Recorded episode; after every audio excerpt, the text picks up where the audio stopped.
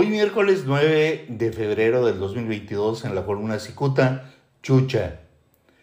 Defensora ultranza de las maravillas que ofrece la cannabis a la sociedad mexicana cuando está bien regulada, la senadora suplente de Morena, Jesús Rodríguez Ramírez, podría compartir los beneficios de esta planta con los panameños, pues aunque muchos repudian la posibilidad, todo apunta a que será la próxima embajadora de México en Panamá.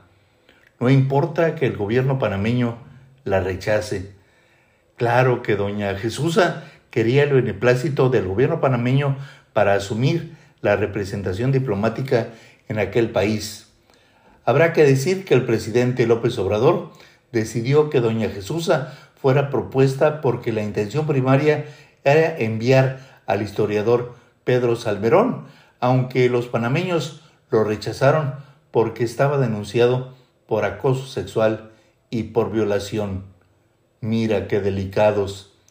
Cierto que el propio Salverón se adelantó a declinar frente a AMLO, aunque este último se atropelló al anunciar que su segunda propuesta era la senadora suplente Jesusa Rodríguez Ramírez. Nos quieren enviar lo que les estorba, respingaron panameños públicamente.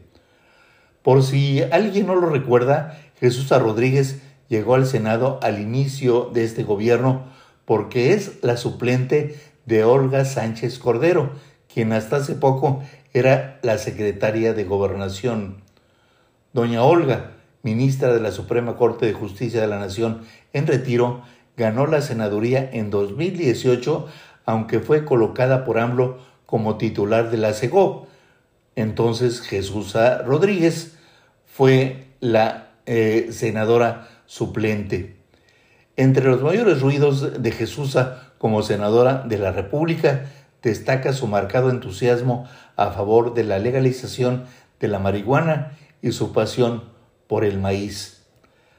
Apenas la propuso el presidente como representante de nuestro país en Panamá, los detractores de esta mujer divulgaron un video donde ella reconoce que consume mezcal, marihuana y peyote. Es una experiencia extraordinaria, dice en este video la senadora respecto al consumo de peyote. Allí se recuerda que en 2010 la senadora Jesusa y su pareja Liliana se convirtieron en la quinta pareja del mismo sexo que contrajo matrimonio en la Ciudad de México. Muchas gracias, les saluda Jaime Flores.